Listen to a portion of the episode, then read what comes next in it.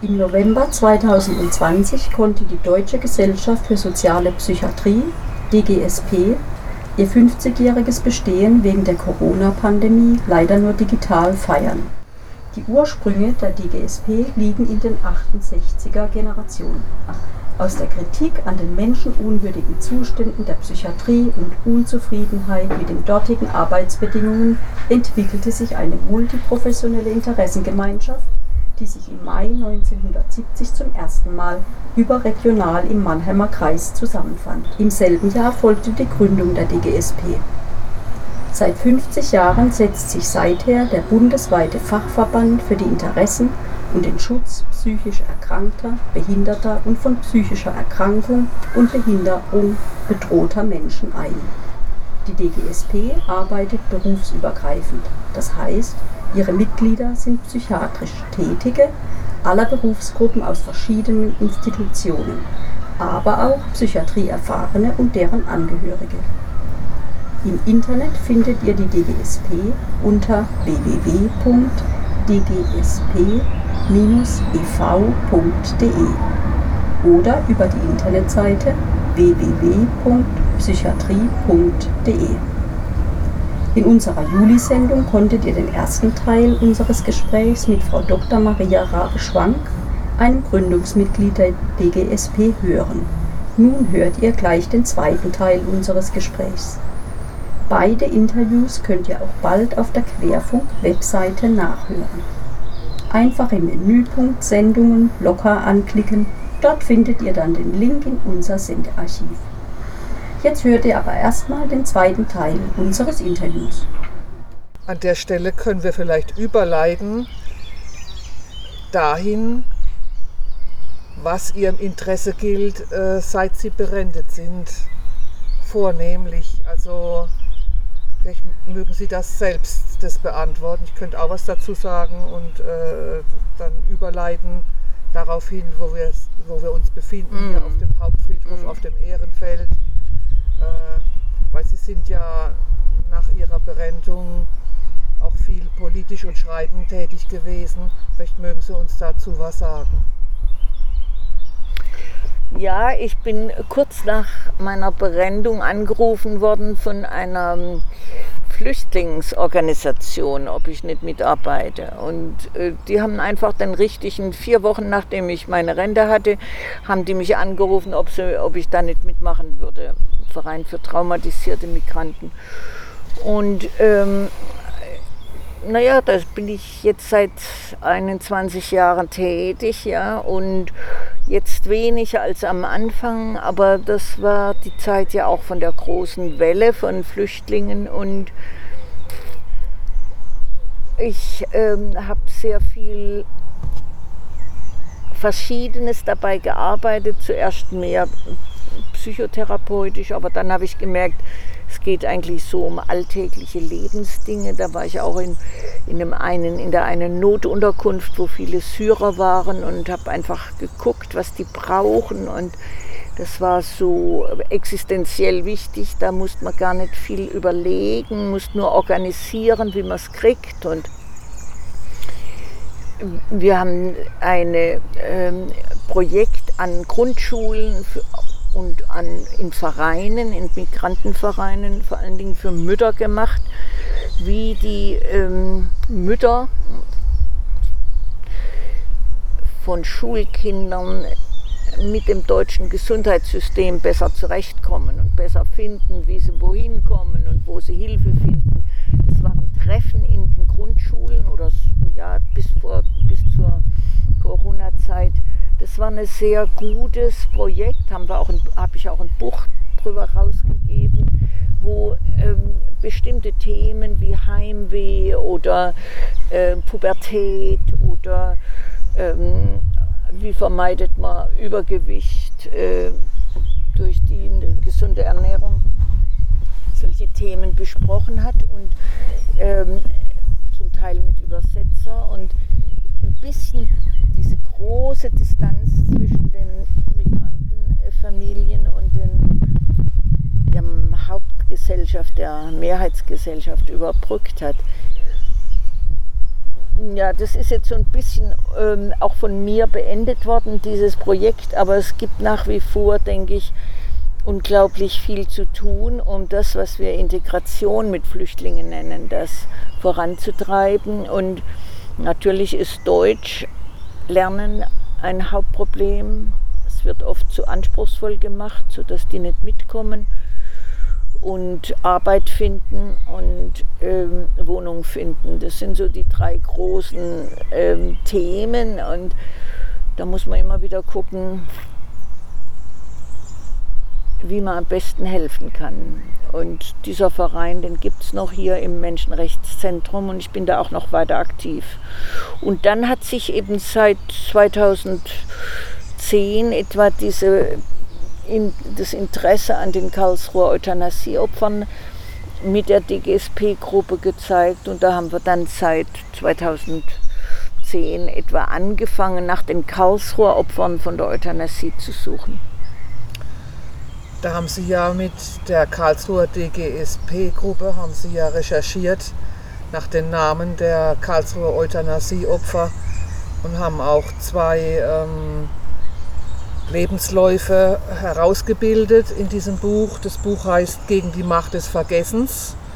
Gedenkbuch für die Karlsruher Euthanasieopfer der Aktion T4. Ähm, das war das eine, dass, dass dieses Buch erschienen ist. Ich glaube im Januar letztes Jahr. 2000. Ja. Und, äh, für 10 Euro. Guter 10 Preis. Euro. Gibt es auch immer noch zu kaufen? Ja. ja. In den Buchhandlungen. In, in den allen Buchhandlungen. Und äh, damit zusammenhängend haben Sie ja auch das Anliegen, dass das Ehrenfeld, um das es geht, auch schön gestaltet wird, gepflegt wird und schön gestaltet. Was ist denn da passiert in den letzten zwei, drei Jahren oder in den letzten Jahren mit dem Ehrenfeld?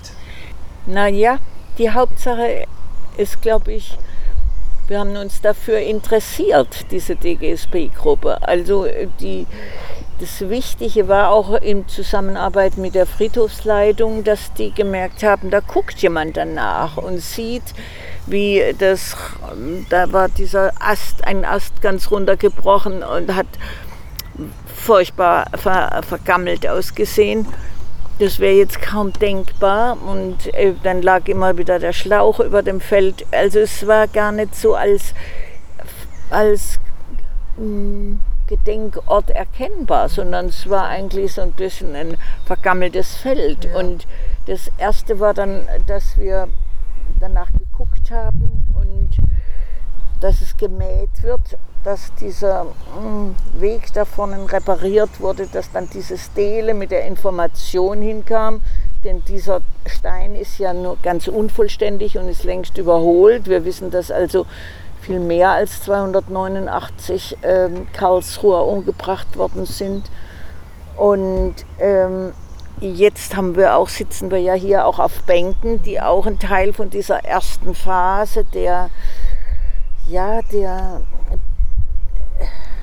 des Interesses und der Pflege für dieses Ehrenfeld B2 bedeuten. Es gibt eine wunderschöne Skulptur und ähm, die wollen wir auch ehren und pflegen. Ja, und da kommen jetzt Blumen von uns hin und wir machen oft Veranstaltungen hier, soweit es geht. Und ähm, es ist einfach, soll auch ins Bewusstsein von den Menschen reinkommen, dass hier Tote liegen, die eigentlich Hilfe gesucht haben im Krankenhaus und stattdessen ihren Tod bekamen. Ja. Es ist ja eine so fürchterliche Geschichte, was da passiert ist in Deutschland, dass man immer wieder einen Moment braucht, um zu sehen, was eigentlich, wofür dieses, dieses Ehrenfeld steht. Ja. Man muss es auch aushalten, sich damit zu beschäftigen. Ja. ja. Man muss es auch aushalten, gerade als Psychiaterin. Ja, ja es ist also ähm, für uns Ärzte, wir waren ja besonders äh, daran beteiligt, kein Ruhmesblatt. Im Gegenteil, es ist eigentlich wirklich eine große Schande. Aber auch für andere Berufsgruppen und die Angehörigen haben besonders viel darunter zu leiden gehabt. Also die psychiatrischen Patienten haben Hilfe gesucht und sind quasi dann umgebracht, Umgebracht worden. Ja. Hm. ja, das ist ja absurd und pervertiert, ja. Ja, es war eben eine langdauernde Überlegung, wie man sozusagen die Kostenempfänger, die keine eigenen, eigenen Produkte in, die, in den Wirtschaftskreislauf von diesem Volk reinbringen, wie man die los wird. Und also äh, das hat schon vor Hitler angefangen und dann äh, gab es eben diese, diese Vorstellung, man könnte eine reine Rasse züchten und die ausmerzen, die keine Erfolgsgeschichte haben oder die keine industrielle Leistung erbringen und die keine kranken Kinder, es war ja, ging ja auch sehr um Erbkrankheiten, und, mm, äh, die zu auszumerzen.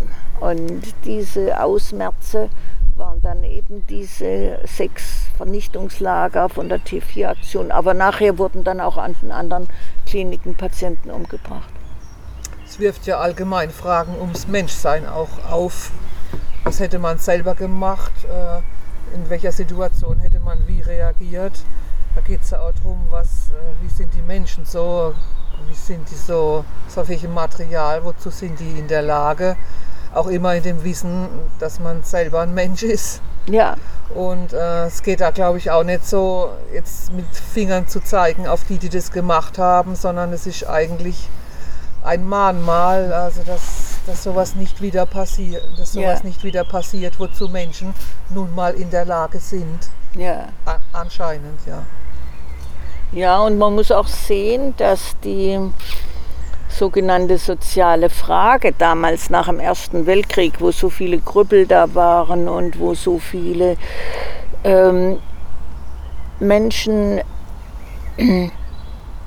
mit vielen ungewohnten, ungewollten Kindern lebten, dass dadurch die Frage, wie können wir mit all dieser sozialen Not von diesen Menschen fertig werden, sehr anders sich gestellt hat als heute, wo es immerhin Verhütungsmittel gibt und wo in einer ganz anderen Weise auch die Zahl der Kinder gesteuert werden kann. Das war schon eine soziale Frage, wie gehen wir mit dieser zunehmenden Zahl von ähm, Kindern aus ähm, sozial schwachen Familien um. Und da ist dann diese rassistische oder Ras Rassenlösung aufgetaucht, auch in anderen Ländern, aber auch in Deutschland seit, seit Beginn des Jahrhunderts und ist dann 1920 mit diesem Buch von Binding und Hoche äh, zur Tötung lebensunwerten Lebens, ist es dann nachher von Hitler eben direkt übernommen worden, 1933 mit dem Sterilisationsgesetz.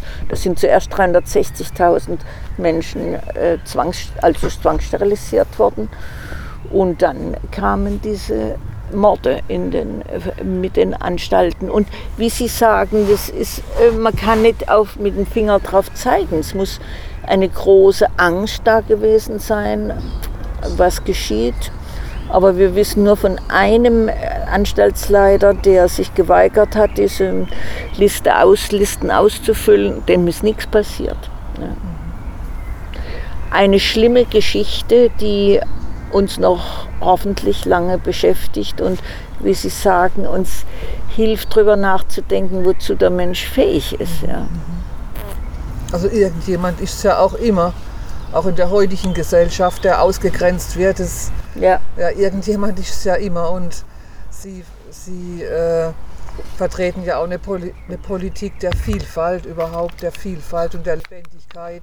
Sie sind Psychiaterin und für psychisch Kranke setzen sie sich ein. Und, aber es geht ja überhaupt darum, dass, dass niemand so ausgegrenzt wird, auch heute aus der Gesellschaft, dass egal welche Gruppe dann ermordet wird. ja.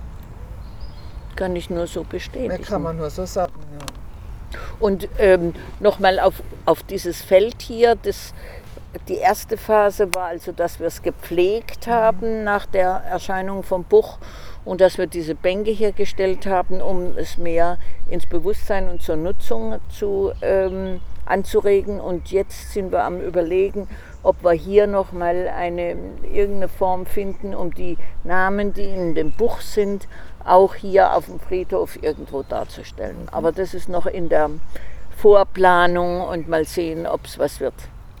Es geht also darum, den psychisch kranken Menschen, die hier als Asche begraben sind, den ein, ein ehrendes Andenken zu bewahren. Ja, und auch den anderen, die nicht hier liegen, aber umgebracht worden sind, ja, genau. sind ja lang nicht alle, die hier liegen, also wo die Asche angeblich hier liegt, das ist ja eine Mischasche, und, aber die zu würdigen. Ganz genau gewohnte Abläufe so zu lassen, wie sie eben sind, wäre doch bequem. Sie haben immer schon Verbesserungen angestrebt, da ist man doch bestimmt auch schnell für andere unbequem. Wie erhalten Sie sich bei Gegenwind Ihren klaren Blick? Was mir zuerst einfällt, ist, ähm, dass man überhaupt hört, wie die anderen das sehen. Der Gegenwind ist ja manchmal auch, hat er seine Gründe und ähm, als Arzt ist man ja auch nicht überall dabei und weiß nicht alles. Ich habe angefangen zu merken, dass Mitarbeiter, für die ich ein Zeugnis zu schreiben habe, gar nicht so leicht was Kritisches sagen. Ja? Man kriegt gar nicht so leicht erzählt, was, was man selber falsch gemacht hat oder was die anderen falsch gemacht haben. Und Praktikanten und Krankenpflegeschüler zum Beispiel, die sind da viel mutiger, weil sie ja kein Zeugnis kriegen. Und die kommen und gehen wieder weg und sind ganz unabhängig. Und ich habe ähm, ganz viel gelernt, dass ich von den Praktikanten, die in der Klinik waren, dass ich mit denen, ein, also wenn sie sechs Wochen da waren, kürzer nicht, ein Abschlussgespräch gemacht habe und von denen gehört habe, was sie gesehen haben und wo sie auch den Eindruck hatten, dass man Unrecht tut und ungerecht ist und wo der Hase sozusagen liegt. Ja.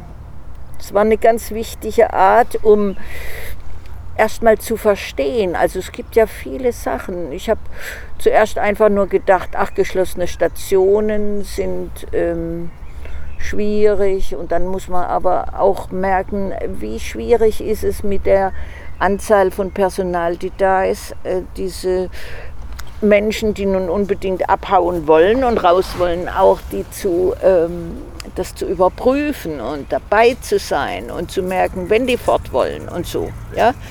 Und dann ist es nicht damit getan, dass man, dass man ähm, sagt, es ist nicht mehr erlaubt, sondern äh, man muss eigentlich überlegen, wo könnte eine Schwester sitzen oder ein Pfleger, dass er die Tür beobachtet. Oder beim Fixieren, das ist ja auch so eine heikle Sache in der Psychiatrie nach wie vor, in Extremzuständen, ist nicht damit getan, dass man sagt, es ist verboten. Natürlich ist es verboten, aber es gibt ja Situationen, wo man so hilflos ist und der Patient so erregt, dass man ähm, sich keine andere Hilfe mehr weiß. Aber ich habe damit angefangen, dass jeden Morgen jede Fixierung bei mir auf dem Schreibtisch liegen musste. Und dadurch habe ich gesehen, wer fixiert wurde und wie lange das angehalten hatte und was los war. Und je nachdem bin ich auch hingegangen und habe geguckt, wie es ihm jetzt ging. Ja. Also, dass das auf einmal klar wurde, wie wäre das, wenn das jetzt mein Bruder wäre, wenn der fixiert wird? Oder wenn das jetzt ich selber wäre? Wie, da wäre jede Minute kostbar, wo ich wieder freikomme. Ja. Und dass so ein Bewusstsein verloren geht in der Routine und dass die Mitarbeiter Routine brauchen, weil man sonst nicht zurechtkommt, man muss Routine haben, aber die Routine hat die große Gefahr, dass sie grausam werden kann, dass, sie gar nicht mehr, dass man gar nicht mehr merkt, oder was anderes an geschlossenen Türen. Ja. Da wird geläutet und erst als ich selber gemerkt habe, wie lange ich mal, als ich meinen Schlüssel vergessen hatte, da draußen stand und gewartet habe und wie sauer ich war, habe ich dann äh, nochmal gemerkt, hoppla, da müssen wir mehr drüber reden. Ja? Also die Antwort darauf heißt eigentlich äh, viel Kontakt selber, viel persönlichen Kontakt immer wieder, oft kurz, aber äh, immer wieder Kontakt an, an Ort und Stelle haben mit denen dort, wo es eigentlich, wo, wo die Patienten sind. Ich meinte gar nicht so sehr den Widerstand von Patienten, sondern wenn sie so ihre Ideen durchdrücken. Also jetzt, wir haben ja über den Freitagsclub gesprochen. Da musste ich nicht jetzt gegen Widerstände kämpfen, sondern es war nur die Sage, ja, wer soll es machen? Ja? Und da gab es damals eine Regelung, dass für arbeitslose Psychologen eine Stelle geschaffen werden konnte. Und ich weiß nicht, ob das ohne das geklappt hätte. Also das heißt, man muss schon auch selber viel dazu tun, dass die Voraussetzungen geschaffen werden. Ich habe einen Antrag geschrieben, dass, diese, dass wir sowas machen wollen, dass wir dazu guten Psychologin anstellen könnten und die hat dann auch diese Stelle gekriegt. Ähm, und dadurch war es eigentlich ein Gewinn auch für die Klinik. Ja, also es war gar nicht so ein Widerstand. Ich würde schon ähm, Widerstände gab es in einer anderen Klinik, wo ich vorher war, sehr stark um die Waschmaschinen. Das war ein jahrelanger Kampf, weil die Waschmaschine auf der Station die Tonnen Bettwäsche reduziert hat, die Tonne Wäsche reduziert hat und damit dort in diesem Krankenhaus äh, Arbeitsstellen in Gefahr waren und auch die Frage, ob die Wäscherei des Landeskrankenhauses eingestellt wird. Und da wurde sehr heftig gegen die Waschmaschinen auf der Station argumentiert. Das wäre zu unnötig und die Patienten würden das falsche Zeug reintun und so weiter. Ja? Und das brauchte also lange Kämpfe ja? und einfach wirklich ähm, auch, auch die Mitteilung, dass diese frei werdenden Stellen, dass wir versuchen, die eben dann an anderer Stelle wieder einzusetzen, sodass die Mitarbeiter nicht entlassen werden müssen. Also sobald es um Arbeitsplatzunsicherheit ging, da waren, all, da waren die Widerstände sehr hart und sehr groß. Ja. Und da musste man auch gucken, dass die Psychiatrie dadurch, dass sie sich verändert hat, dass sie viel aktiver wurde, viel mehr Personal brauchte und dass es eigentlich keine Entlassungen, sondern Neueinstellungen geben musste. Ich bin in meinem Leben nicht viel aus Deutschland rausgekommen.